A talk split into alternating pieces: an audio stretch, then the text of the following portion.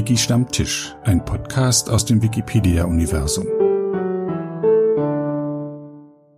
Oh, jetzt ist gerade Strom ausgefallen. Das ist äh, echt doof, weil mein Akku äh, eine Kapazität von ungefähr fünf Minuten hat. Das ist jetzt echt doof. Okay. Was, wie lange äh, dauert so ein Stromausfall? Das kann man nie vorhersagen. Ah, Strom ist wieder da. ja, okay. Das ist ja, ja auch ein Thema. Ist, welcome to Uganda, ja. Ja. Ach, dann lass uns doch nahtlos jetzt in die Episode äh, übergehen. Ähm, mhm. Hallo Zenit, 4237. Oder Fabian, wie darf ich dich ansprechen? Äh, beides. Also Fabian wäre mir lieber. Hallo Fabian. Hallo. Du sitzt in Kabale in Uganda, ich sitze in Berlin in Deutschland und wir sprechen miteinander über Wikipedia und Zeugs ringsrum für den Stammtisch, den Wiki-Stammtisch, den Podcast Wiki-Stammtisch. Stell dich doch mal vor.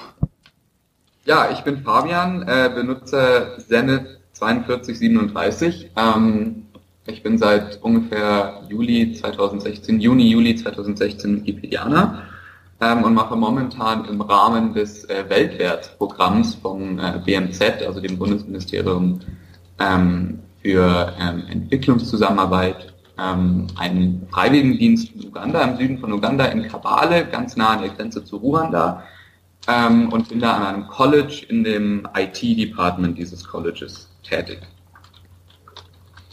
Wie kann man sich das vorstellen? Was, was tust du da? Ja, ich bin so, also grob gefasst kann man sagen, dass ich eigentlich IT-Mädchen für alles bin, aber so Hauptaufgaben, die ich mache, ist eben die Administration des Schulnetzwerkes, ähm, den Bau der Schulwebseite, die übrigens äh, gestern live gegangen ist, endlich. Ähm, ich unterrichte ein bisschen Informatik, also so Sachen wie äh, Design oder generell Computer Science und solche Dinge. Ähm, und ja, sonst helfe ich einfach, wo ich kann. Und was ich kann. Hast du eine Ausbildung? Ich habe keine Ausbildung. Ähm, ich habe letztes Jahr mein Abitur gemacht. Mhm. Ähm, und habe danach erstmal Praktika gemacht, um zu sehen, was ich überhaupt äh, den Rest meines Lebens eigentlich machen möchte. Und ähm, habe mich dann jetzt entschieden, noch ein halbes Jahr ins Ausland zu gehen, ähm, um nochmal ganz andere Erfahrungen zu sammeln und kann jetzt eigentlich, es ist auch, geht jetzt auch schon gegen Ende meines Freiwilligendienstes und kann jetzt eigentlich mit einem Rückblick sagen, dass ich jetzt so viel ähm, gesehen oder erfahren habe, dass ich mich jetzt für was äh, entscheiden kann, was ich dann auch wirklich machen will. Hm, also hast du das Abitur gemacht. Wo war das? Das war in Freiburg. Ich komme aus Freiburg. Freiburg. Und dann also jetzt gewohnt die okay. letzten Jahre. Und jetzt machst du bei einem Programm mit. Wie heißt das nochmal? Ich habe das nicht richtig verstanden. Weltwärts. Das nennt sich Weltwärts. Also das, es gibt ja so generell von der deutschen Regierung ziemlich viele freiwillige Programme. Also es gibt Weltwärts, es gibt kulturweit, es gibt äh, internationale Jugendfreiwilligendienste, es gibt vom Roten Kreuz auch noch Angebote. Also es gibt relativ viele Möglichkeiten, Freiwilligendienste zu machen, aber der Weltwärtsdienst ist sozusagen der, ähm, ja, wie soll ich sagen, umfassendste. Ähm, man, man wird zu drei Vierteln ähm, vom BMZ, nicht gesponsert, aber halt unterstützt in dem, was man macht ähm, und äh, kann deswegen ähm, finanziell relativ unabhängig so ein Freiwilligendienst machen, was bei anderen Diensten ja nicht so ist, wo man sehr viel Eigenbeitrag hat. Ähm, und das ist weltweit, man kann weltweit irgendwo hin, es muss nur ein Zusammenhang mit äh, Entwicklungspolitik haben. Also es sollte nicht, äh, ich weiß nicht, bei einer privaten Firma sein oder solche Dinge, sondern es sollte irgendwas im Zusammenhang mit Entwicklungspolitik sein. Es nennt sich auch entwicklungspolitischer Freiwilligendienst. Mhm. So ist die eigene und äh, du bist auf die Webseite von Weltwärts gegangen und ähm, hattest du da schon eine eigene Idee oder waren da Angebote? Tatsächlich nicht genau. Es, es lief so, äh, es lief wie letzteres. Ähm, da es gibt eine Webseite von Weltwärts, auf der Angebote geschaltet werden sozusagen für für Freiwilligendienste. Ähm, ich bin dann habe letztendlich ein paar Organisationen angeschrieben, weil ich auch schon relativ spät dran war mit meiner Entscheidung und viele Organisationen sowas wie ein Jahr Vorlaufzeit äh, und solche Dinge wollen. Ähm, habe dann eine Organisation angeschrieben, die da irgendeine Anzeige geschaltet hatte, habe ihnen geschrieben, für was ich mich interessiere, habe dann äh, tatsächlich noch ein Angebot bekommen, habe dann ähm, so ein Vorstellungstreffen mit denen gemacht, Ähm, dann gab es äh, nach der Zusage, nach der gegenseitigen ein paar Seminare und dann ging es eigentlich auch schon los. Das Ganze ging innerhalb von vier, fünf Monaten oder sowas, also relativ schnell für Freiwilligendienste. Ähm, genau, so läuft das. Also meistens läuft das so, dass man irgendwas sieht, was einen interessiert. Man schreibt die Organisation an und die erzählen einem dann, was man noch alles so hat oder was möglich ist. Mhm. Und die haben jetzt dir den Flug bezahlt und zahlen dir auch die Unterkunft oder was, genau, was also was, die für Kosten? Genau, genau. Was die stellen, ist Flug, Unterkunft, ähm, Nebenkosten wie Wasser und Strom, eine Lebensmittelpauschale, die liegt jetzt bei mir persönlich bei 78 Euro im Monat, mit denen man in Uganda wirklich gut auskommt. Also ich kann mich wirklich nicht beschweren. Ähm, und ja, das war's. Genau, und ein, ein Geld von 100 Euro im Monat stellen wir auch. Mhm. Aber das geht eben aus diesem gesamten Topf raus, wo man selber auch ein Viertel dazu steuert. Und gut, und wo bist du jetzt? In welcher Institution? Ähm, das Ganze nennt sich African College of Commerce and Technology, kurz ACCT, und ist eine, ein Private Vocational Institute, also eine private Bildungseinrichtung ähm, hier in Kabale, in einem kleinen Dorf, bisschen außerhalb von Kabale, ungefähr einen Kilometer nur. Ähm, und die bieten ähm, Zertifikate und äh, Diplome an von wirklich A bis Z, also von Schneidern bis zu ähm, Informatik, bis zu Business Management und solchen Sachen. Also wirklich sehr, sehr weit gefächert und ist auch relativ groß. Also wir haben ähm, relativ viele äh, Students, also relativ viele Studenten und äh, relativ viele Lehrer auch und relativ gut ausgebildete Lehrer auch. Und generell ist das College auch in einem äußerst guten Zustand, muss ich ehrlich gesagt sagen, weil als ich mir vorgestellt habe, in eine Bildungseinrichtung in Uganda zu gehen, muss ich ganz ehrlicherweise sagen, dass ich keine zwei Computerräume mit je 30 Computern und vier Schulserver und allen möglichen äh, IT-Infrastruktur erwartet habe. Ähm, aber das ist wirklich alles vorhanden und das erleichtert einem natürlich die Arbeit und es ist auch wirklich cool dort, weil man dort dann auch wirklich was schaffen kann. Du bist aber nicht als Student da, sondern als Unterstützer. Genau, als Volunteer. Also meine Rolle ist als Volunteer definiert. Das ist irgendwo zwischen Student und Teacher und irgendwo zwischen Lehrer und der, der etwas gelehrt bekommt. Es ist so eine, so eine Übergangsphase, könnte man sagen. Mhm. Auf der einen Seite ähm, gebe ich auch ähm, ein bisschen Unterricht, auf der anderen Seite lerne ich auch sehr viel von den Leuten, die natürlich schon da sind, zum Beispiel über Datenbanken, da habe ich jetzt nicht so viel Ahnung das sind eben Leute, die haben einen Bachelor in, in ähm, Informatik und können mir dann über Datenbanken was erzählen. Ähm, ja.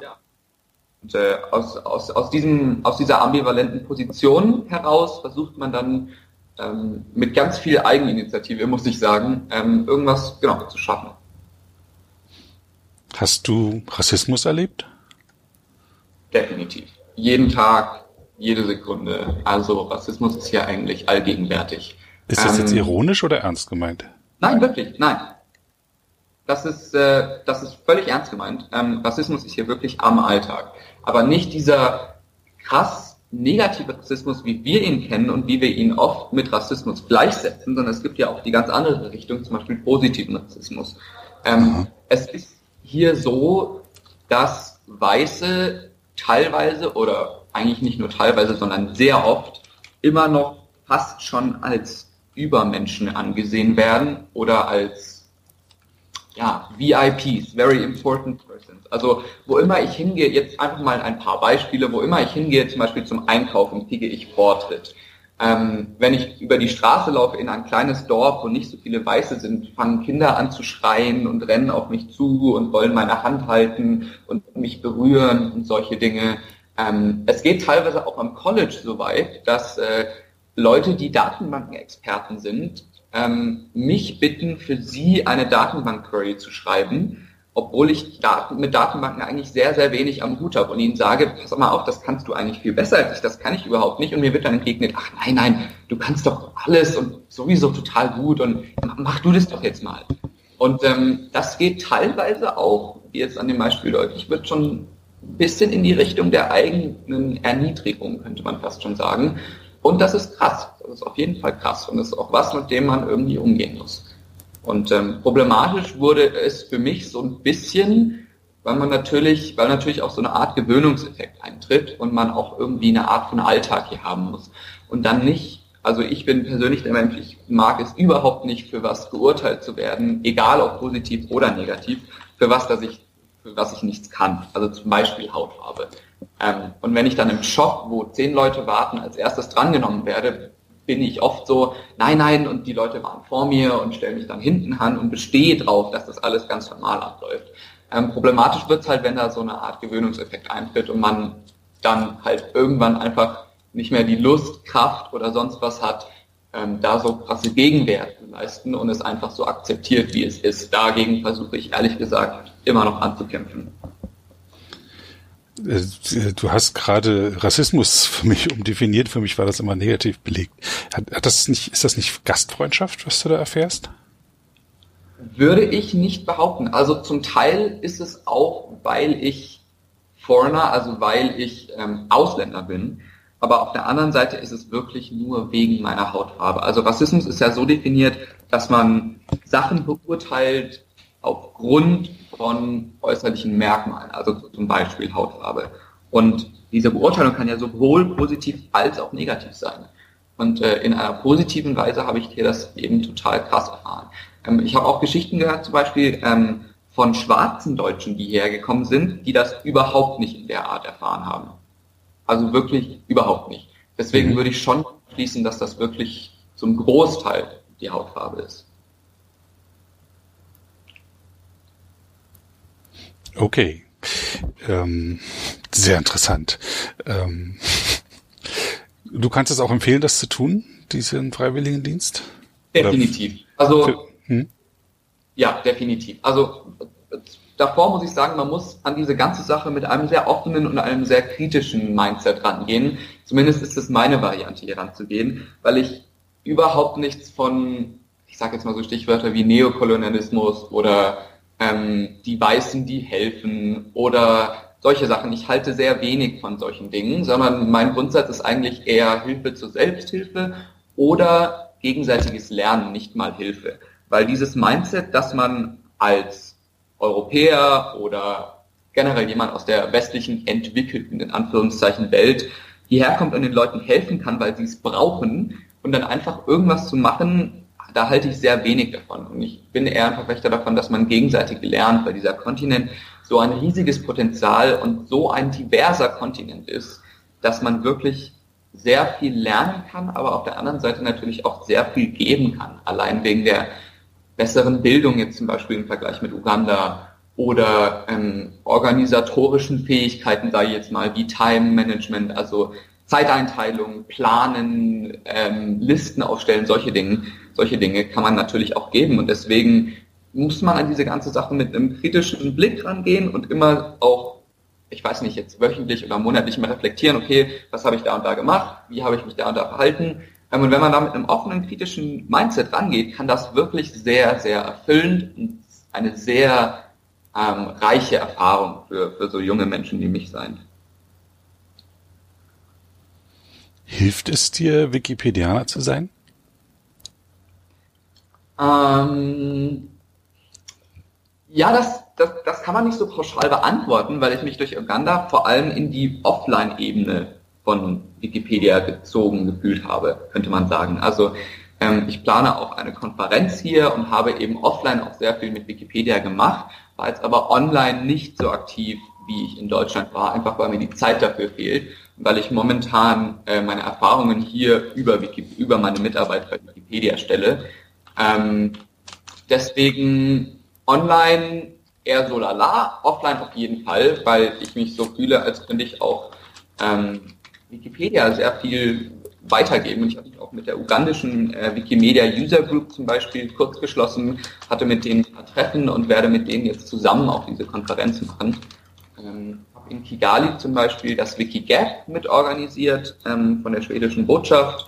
Also in diesen ganzen Offline-Sachen und in dieser Idee der Bewegung und diesen ganzen größeren Dingen habe ich mich schon sehr weitergebracht gefühlt äh, durch meinen Freiwilligendienst, ja.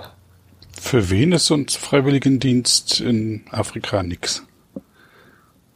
Ähm, für Leute, die Angst haben, für Leute, die Angst vor generell verschiedenen Sachen haben. Zum Beispiel ist hier ja sehr hohes Malaria-Risiko.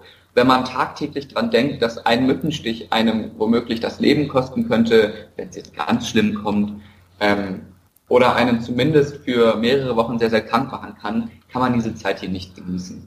Für Leute, die Angst vor ja, einem sehr viel geringeren Lebensstandard haben, oder das heißt Angst, aber eine Aversion gegen einen sehr viel geringeren Lebensstandard haben, weil den hat man hier einfach. Es, es ist einfach so. Ähm, und für Leute, ja, für bequeme Leute vielleicht, weil man hier sehr viel Eigeninitiative zeigen muss. Ja, ich, ich lebe allein in einem Dorf, in dem ich keinen kenne, mittlerweile schon, aber am Anfang, ähm, das relativ groß ist, wo ich keine Ahnung habe, wo was ist.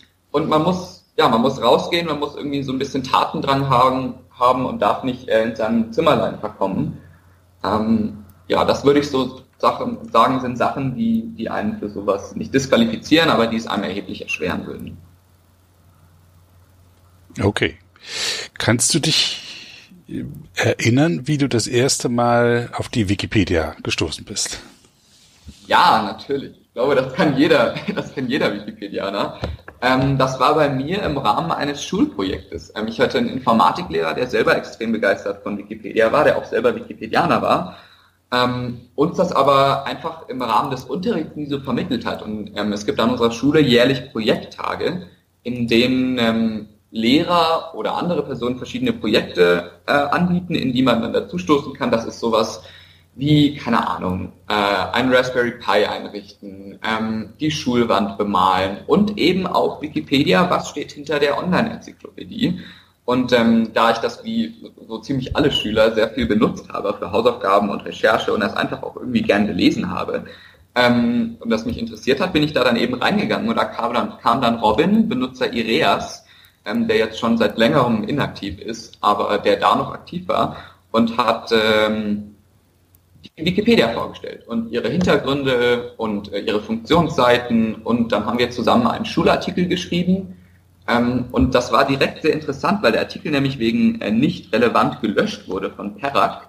Dann aber wurden wir eine UNESCO-Schule. Ähm, also wir sind in diesem UNESCO-weiten äh, Netzwerk von UNESCO-Schulen äh, eingetreten oder wurden anerkannt sozusagen und wurden dadurch relevant. Und dann diesen Prozess zu sehen, dass er dann wirklich per, also während der ähm, während des Vortrags angefragt hat, geantwortet hat, den Artikel, der Artikel wiederhergestellt wurde, wir ihn überarbeitet haben und ihn dann live geschaltet haben. Alles am selben Tag. Diese Erfahrung war irgendwie sehr, sehr cool. Und ich bin dann eigentlich direkt dabei geblieben. Hab dann sehr schnell meine 200, 300 Edits für, für den Sichterstatus vollgekriegt und ein paar Artikel geschrieben, ja. Welche Schule war das? Äh, das war das Droste-Hülser-Gymnasium in Freiburg. Hm. Hat jetzt einen sehr guten Artikel, by the way. Natürlich. Ja. ja. Da ist interessant, mal in die History reinzugucken. Okay, und ähm, Wikipedia und du warst bei den jungen Wikipedianern? lese ich auf mhm. deiner Benutzerseite. Wie bist du da reingekommen? Ähm, das ging, oh wie ging denn das nochmal? Ähm, das ging, glaube ich, über irgendeinen Beitrag auf meiner Diskussionsseite. Ich hatte, glaube ich, einen Mentor und der Mentor hat mich dann bei irgendeiner Frage an die Jungwikipedianer verwiesen, ähm, weil das eine ich meine, das war irgendeine Frage, die speziell in deren Themengebiet fällt. Also die haben ja Fotowettbewerbe, wir haben ja Artikelreviews und solche Dinge. Und ähm, das war dann irgendwas, wo ich auch eine, eine, Zeit lang nach Gleichaltrigen gesucht habe und mir das dann empfohlen wurde und ich dann dachte, boah, super, ähm, hier fühle ich mich eigentlich sehr gut aufgehoben. Mhm. Ja. Übrigens, äh, Grüße an Hepaion. Ähm, er war ein sehr guter Mentor. Ich hatte das tatsächlich auch noch bis zur, bis zur Wikicon, bis zu meiner Eulen-Nominierung, wo dann gesagt wurde, dass äh, das Zenit für 237 für die Eule nominiert ist, obwohl er noch einen Mentor hat, den er eigentlich überhaupt nicht mehr äh, braucht. Und dann war ich danach so, oh, und, äh, und habe das dann beendet. Ach du, ach, du warst immer noch als Mentee eingetragen, ja? Immer noch als Mentee eingetragen, genau. Nee, ich, ich fand das einfach echt super und ich bin ein großer Verfechter des Mentorenprogramms. Das war echt cool, so seinen persönlichen Ansprechpartner zu haben, ähm, dem man dann wirklich alles fragen konnte, ohne dass irgendwelche doofen Kommentare von, von bekannten Benutzern kommen. Ja, ich lese hier gerade eine Laudatio ist, dieser Benutzer ist erst seit vergangenem Jahr angemeldet und wird mit Stand Mitte Juni 2017 sogar noch im Mentorenprogramm betreut, obwohl er mit bei 2500 Bearbeitungen dies gar nicht mehr nötig hätte. Er entwickelt Lua-Vorlagen und bringt sich vor allem in der Programmierung ein. Er ist ein engagierter Jungwikipedianer und hat sich sehr für die Einführung in die Fotografie und bei jungen Wikipedianer-Treffen interessiert. Nominiert für die Newcomer-Eule ist Benutzer Senate 4237. Cool. Lua ist eine Programmiersprache? Lua ist eine Programmiersprache, genau. Mit der man in der Wikipedia programmiert. Warum sollte man die Wikipedia programmieren? Ist das nicht bloß so ein Textverarbeitungssystem? Das ist tatsächlich nicht nur ein Textverarbeitungssystem. Ähm, also es gibt ja MediaWiki, die Software, auf der Wikipedia läuft. Und da gibt es eben äh, neben ganz vielen Konfigurationssachen auch solche Dinge wie Vorlagen oder Module oder Gadgets oder solche Sachen, ähm, die man dann mit, äh, mit Lua programmiert. Zum Beispiel Vorlagen werden äh, momentan eigentlich wenn sie erstellt werden zumindest, ausschließlich mit Lua und Lua-Teilen zumindest erstellt, weil es einfach sehr, sehr praktisch ist. Also weil man If-Statements oder irgendwelche ähm, Bedingungen oder Variablen oder sowas sehr viel besser, äh, weil man sehr viel besser mit denen umgehen kann, wenn man so eine leichte, ich würde jetzt nicht sagen einfache, aber relativ simple äh, Programmiersprache zur Verfügung hat. Mhm. Genau, also vor allem für Vorlagenprogrammierung ähm, ja, benutze ich die. Äh, du bist jetzt zwei Jahre bei der Wikipedia. Ist vielleicht ein bisschen genau. komisch die Frage, aber ähm, kannst du deine Motivation beschreiben, dich in der Wikipedia einzubringen? Ich meine, du investierst da viel von deiner Zeit, die du ja auch mit Zocken verbringen könntest oder trinken. Ja, das oder stimmt. Dich, oder dich tätowieren lassen. Ja, das stimmt. Ähm, ich habe einfach irgendwie das Gefühl, dass Wikipedia ein Hobby ist, was wirklich Win, Win, Win, Win, Win für alle ist. Wirklich, ähm, ich, ich, ich bin sehr happy, wenn ich, wenn ich bei Wikipedia mitarbeite, weil es auf der einen Seite ist, dass man selber sehr viel lernt, wenn man zum Beispiel für einen Artikel recherchiert oder ähm, sich Sachen durchliest und irgendwelche Tippfehler korrigiert. Ich meine, man lernt ja eigentlich immer irgendwas, weil es so viele Sachen gibt, die man noch nicht weiß. Ähm, dann auf der anderen Seite ist es natürlich super, wenn man da beiträgt, dass man auch irgendeine Art von Wissen nach draußen geben kann. Zum Beispiel, wenn man Artikel schreibt, bringt es für einen selber was, wenn man sehr viel über das Thema schreibt. Und es bringt für ganz viele andere Leute was, die dann den Artikel lesen. Also es ist eigentlich eine Win-Win-Situation. Und dann das Dritte ist natürlich auch noch, dass ich mich fühle, als würde ich irgendwas sehr Sinnvolles tun. Ähm, ich finde, zum Menschendasein gehört es dazu, unsinnvolle Dinge zu tun, gar keine Frage. Mhm. Ich meine, bei der äh, Ambivalenz von Rationalität und Irrationalität, die wir haben, äh, ist es auch völlig natürlich, unsinnvolle Dinge zu tun. Aber ich fühle mich äh, neben der Schule jetzt und vor allem hier ähm, einfach was zu tun, was mir Spaß macht, was gleichzeitig sinnvoll ist und wobei ich noch was lerne. Ähm, ja, das ist cool. Okay.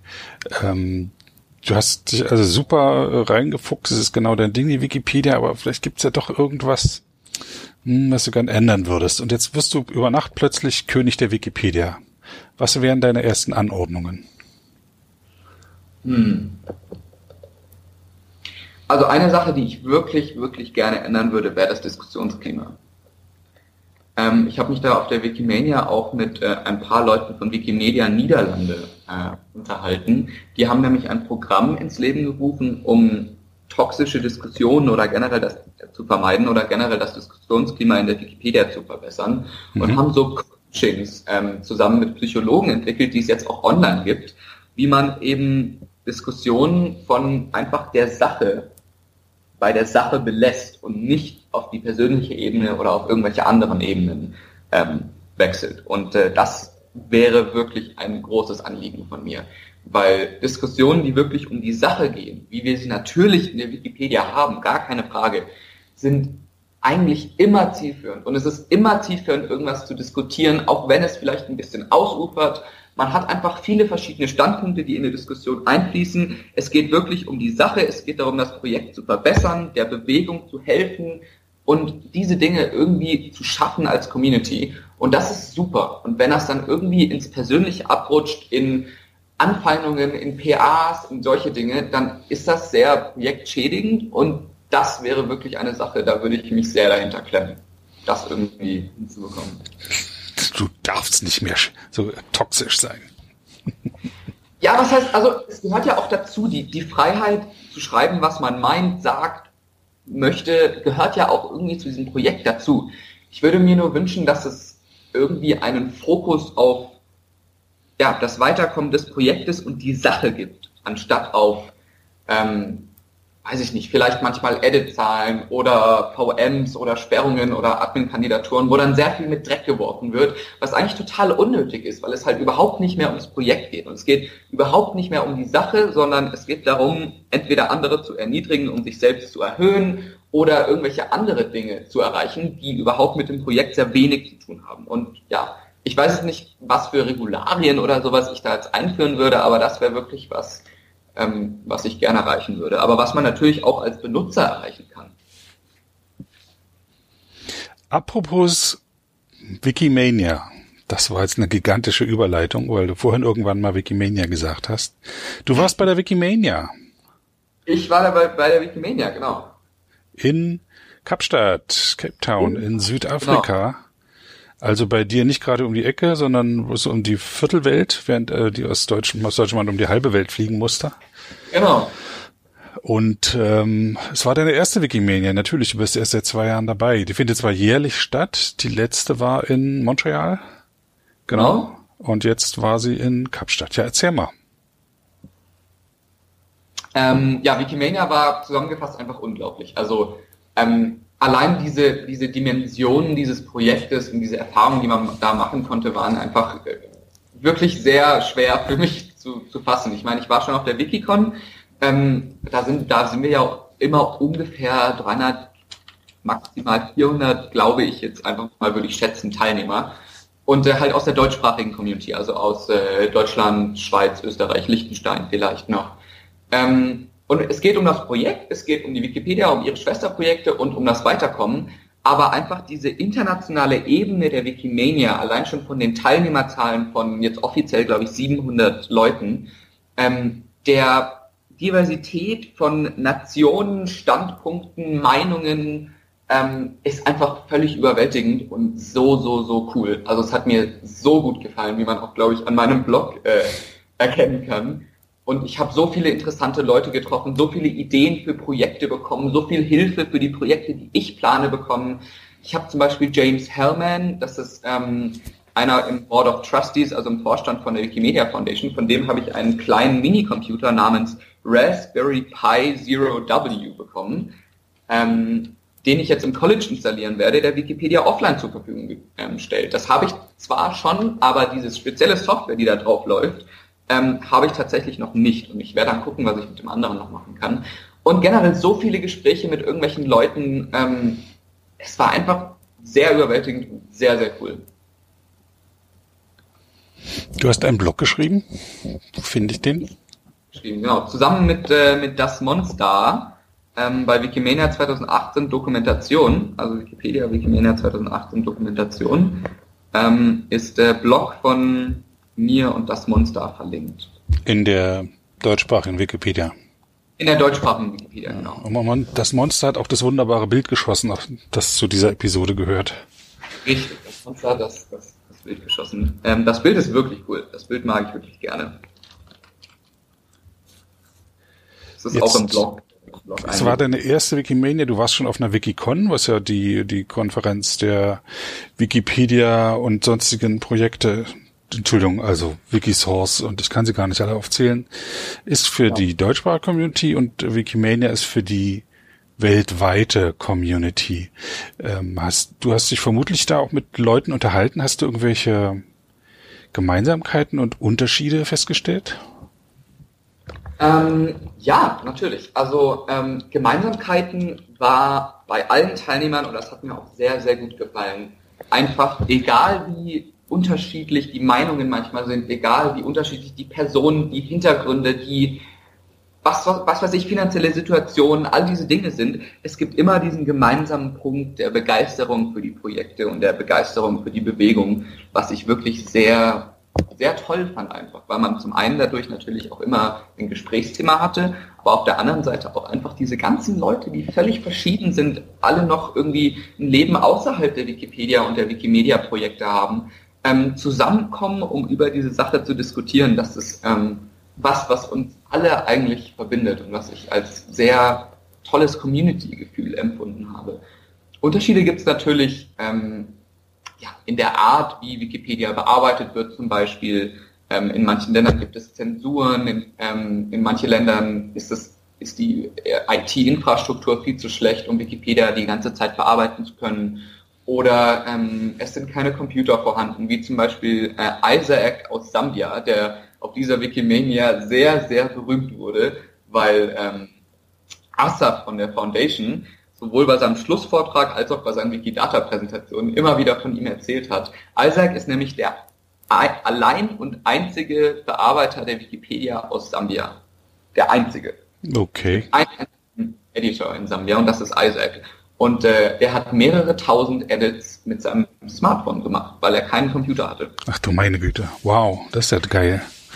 Isaac aus Sambia, okay. Mhm. Ja. Benutzer iSmack mit A als 4. Kann man aber dann nochmal irgendwie online verlinken. Ähm, sehr, sehr interessanter Mensch. Sehr interessanter Mensch und wirklich eine Begeisterung für das Projekt, dass man mit seinem Smartphone so viele Edits und auch Sachen organisiert und irgendwie international sich dann zusammenschließt und sogar zu einer Wikimania kommt, mit seinem Smartphone zu machen. Also es waren, glaube ich, alle 700 Teilnehmer dieser Wikimania total begeistert von ihm. Ähm, mit ihm habe ich mich zum Beispiel auch unterhalten und er wird jetzt auch kommen für mein Projekt hier nach Uganda. Ähm, und solche Unterschiede, die man ähm, natürlich erlebt in, in den Menschen und in der Art, wie Wikipedia bearbeitet wird und in den Hintergründen und Berufen und diese ganze Diversität, die man hat, aber dann doch dieses gemeinsame Begeistern für das Projekt, ähm, genau, das wären so gemeinsame Gemeinsamkeiten und Unterschiede. Cool. Was hast du gelernt in der auf der Wikimedia? Was hat dich um, ähm, überrascht? Zum einen natürlich die, also ich hatte noch nie Kontakt mit der Foundation, ähm, weder E-Mail noch persönlich noch sonst was Kontakt. Ähm, und einfach, ich habe die früher immer wahrgenommen als so ein bisschen wabernde Richter der Wikimedia-Projekte, die große Organisation in San Francisco mit dem vielen Geld und den ähm, äh, ganzen ähm, keine Ahnung, Richtern und was für, was für Angestellte sie sonst noch haben, ähm, einfach kennenzulernen, dass das alles völlig normale Leute sind, die wirklich für ein Projekt begeistert sind, mit denen man einfach reden kann. Ähm, das war sehr cool zu erfahren. Also Kontakt mit der Foundation auf jeden Fall habe ich gelernt, dass äh, das eigentlich so wie mit BMDG ist. Also entspannte Mails, ähm, coole Gespräche, Begeisterung für das Projekt, ähm, es ist alles, es ist alles wirklich äh, sehr normal. Ähm, dann natürlich Diversität von den Wikimedia-Projekten an sich und auch den Leuten, die beitragen. Also Diversity war ja so ein bisschen ein Motto von dieser, dieser Wikimania, also nicht das Hauptmotto, das war ja Ubuntu, ähm, aber das so generell Diversity, also die Vielfalt von Leuten, die beitragen und die Vielfalt von Leuten, die auch da waren, ähm, das zu erkennen und was für Leute alles zu einem gemeinsamen Projekt beitragen, das war sehr cool. Und ich habe halt auch sehr viel wirklich Skills gelernt. Zum Beispiel ich habe mir eine Wikidata-Vorlesung von ASAF 2 sogar angehört und äh, weiß jetzt sehr viel über Wikidata. Ähm, ich habe mir Vorträge über zum Beispiel, welche, äh, welche Teile von einem Artikel werden auch wirklich gelesen, wie wichtig Überschriften sind. Also ähm, es gibt ja in der mobilen Version diese Überschriften, die man anklicken muss, damit sie sich ausklappen welche Überschriften davon wirklich sinnvoll sind, die sich dann auch wirklich ausklappen, zum Beispiel persönliche Hintergründe oder sowas. Sowas wie siehe auch oder Weblinks wird zum Beispiel fast nie angeklickt oder fast nie geöffnet. Aha, ähm, okay, wusste ich ja, nicht. Das, das war sehr interessant. Zum Beispiel, es gibt auch ähm, den Fakt, das haben die statistisch ermittelt, 60 Prozent der mobilen Wikipedia-Leser lesen ausschließlich die Einhalte, äh, Einleitung und hm. klappen keine Überschrift aus. 60 Prozent, das ist sehr viel. Ähm, was natürlich auch mal wieder die Bedeutung der Einleitung zeigt. Das glaube ich gern. Das ist eigentlich, oft will man nur einen kurzen Überblick haben, man will sich jetzt nicht vertieft irgendwo reinlesen. Ja. Also das kann ich nachvollziehen, ja. Ja.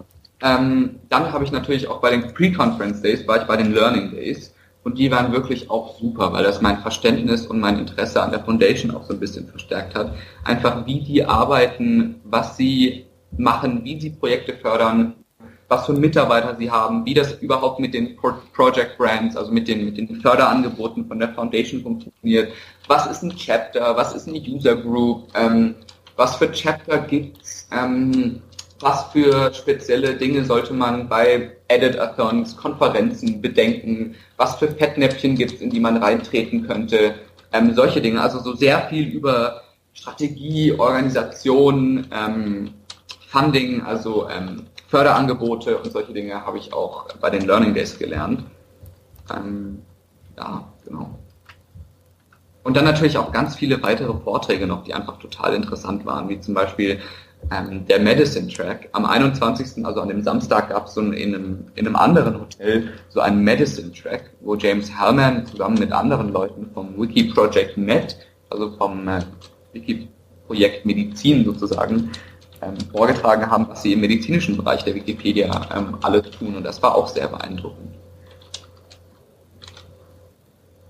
Aber man kann natürlich auch nicht äh, vernachlässigen, dass, dass äh, medizinische Informationen in der Wikipedia sehr wichtig sind, weil es gibt ja unten immer diesen Disclaimer, dass das ein Gesundheitsthema ist und dass man, dass es keinen rechtlichen Anspruch auf Vollständigkeit, Richtigkeit und sonstige Dinge gibt. Aber es ist einfach Realität, dass in Krankenhäusern, auch in Universitätskrankenhäusern, auch von Oberärzten, Chefärzten, sonst was, Wikipedia wirklich zum Research, also zur Informationsbeschaffung genutzt wird über Medikamente, Krankheiten und Anatomie, was weiß ich.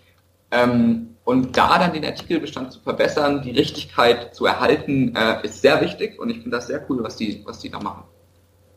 Ich hatte da auch schon eine eigene Erfahrung, weil ich eine Zeit lang in einem Krankenhaus gearbeitet habe und in einem, in einem Universitätsklinikum Heidelberg gab es einen Assistenzarzt, der ein bestimmtes Medikament nachgeschlagen hat und dann natürlich als ersten Treffer auf Wikipedia landete.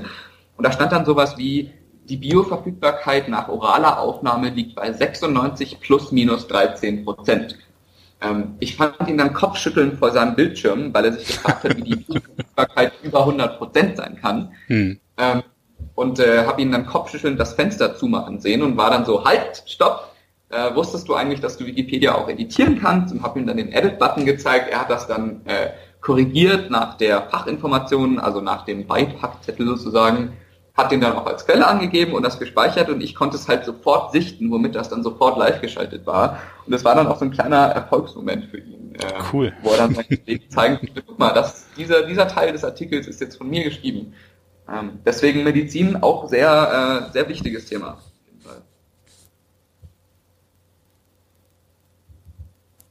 Geil. Gut, äh, das war, mein Gott, du hast da doch ein paar Impressionen da mitgebracht und Erlebnisse, die mich äh, nicht zweifeln lassen, dass du voller Begeisterung auch nächstes Jahr und dem folgenden Jahr noch dabei bist. Auf jeden Fall, wenn, wenn es sich einrichten lässt, auf jeden Fall. Also ich muss sagen, dass ich doch wirklich, das muss ich jetzt nochmal hervorheben, schon echt überwältigt war von der Wikimania, weil einfach die Dimensionen und die Menge an Eindrücken so, so umfassend waren. Es war wirklich, wirklich krass. Hm. Also von den unterschiedlichen Standpunkten von den Leuten, die da waren, ja, wie ich schon gesagt habe, also diese ganzen Eindrücke muss man, muss man auch erstmal verarbeiten. Aber da hilft so ein Blog auch relativ gut, weil man auch reflektiert über seine Gespräche und, und solche Sachen. Ähm, ähm, hast du den Eindruck, dass die Wikimania auch mit dem umgebenden Land ähm, interagiert hat oder war das eher abgeschlossen im Hotel? Ähm, ja, das war so ein bisschen individuell, weil man halt auch als Teilnehmer ausschließlich im Hotel bleiben konnte, da die Konferenz machen konnte, zum Flughafen fahren konnte und wieder nach Hause gehen konnte.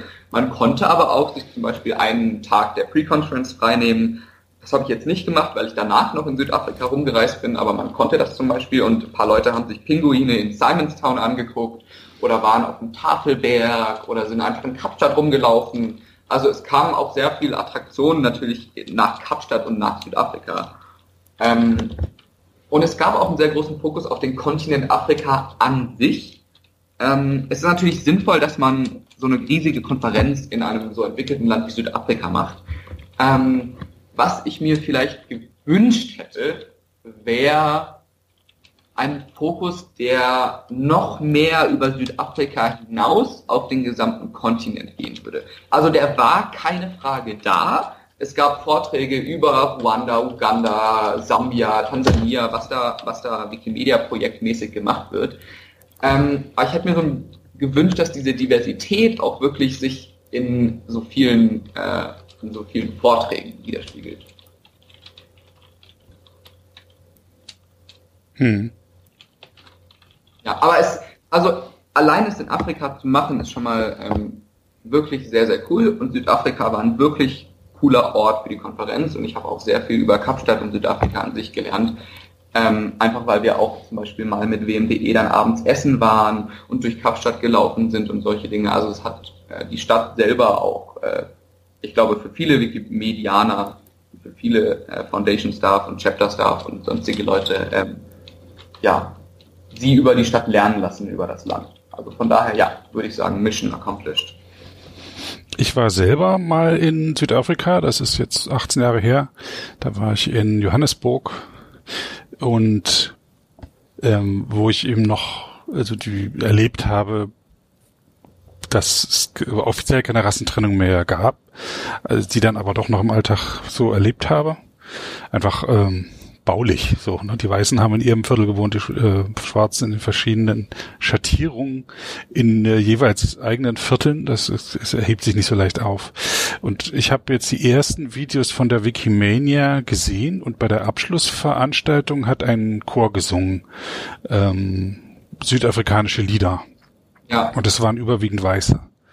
Äh, ja, eine, eine einzige, eine einzige Schwarze war dabei, ja. Naja, die im Hintergrund war, glaube ich, auch noch ein, ein farbiger. Äh, äh, das hat mich, das hat mich sehr äh, erschauern lassen.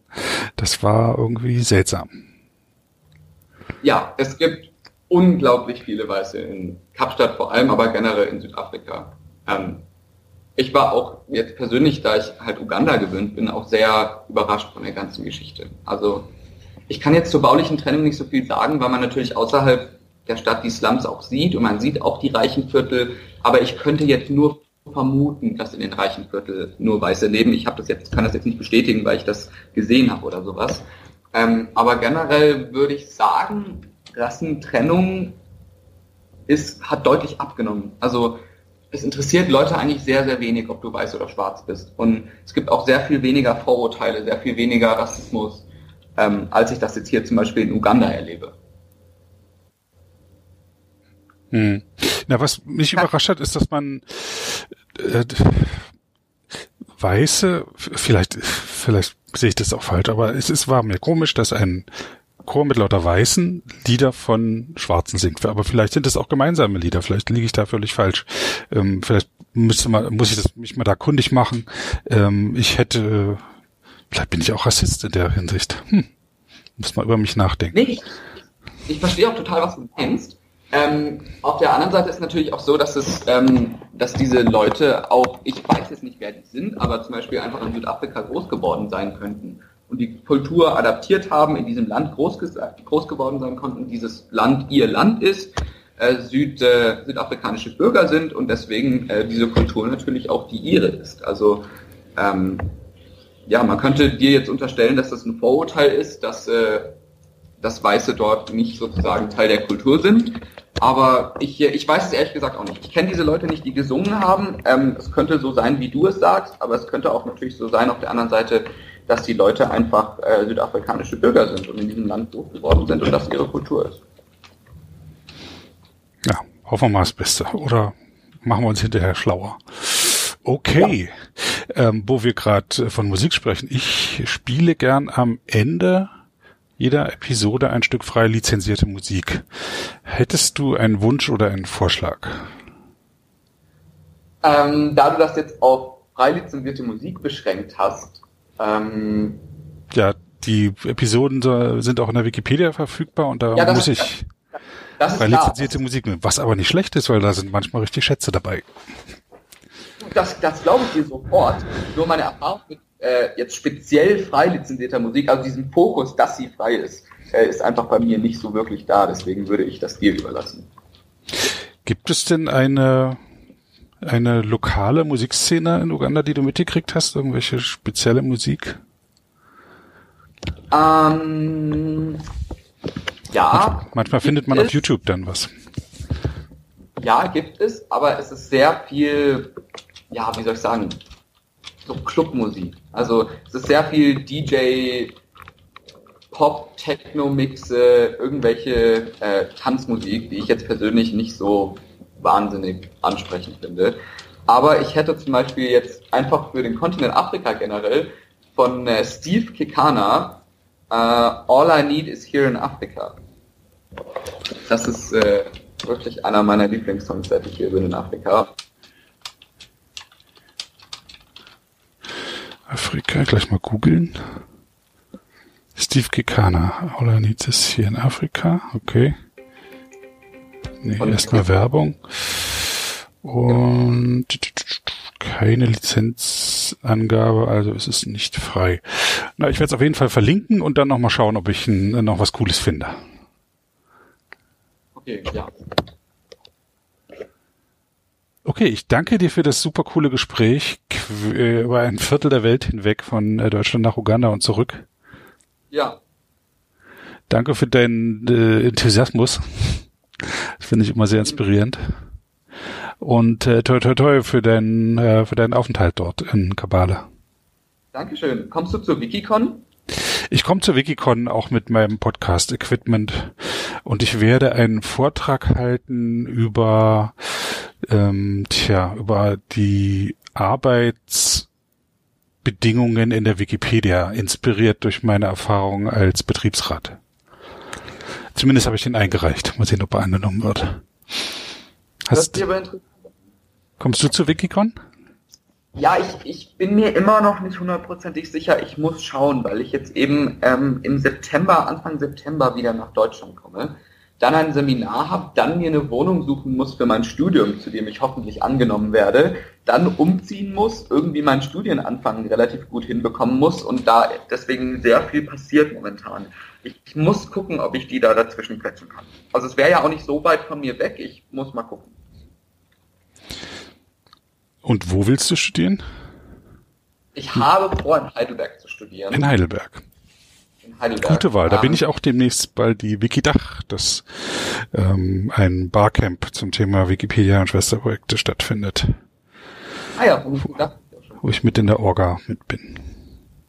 Ah ja, das ist doch gut. So ja, klein ich, ist ich die Welt. Mal, ja, so klein, so klein ist die Welt, genau. Ja, ich muss mal. Na dann. Hab noch einen schönen Tag. Tschüss. Dankeschön, gleichfalls. Ciao.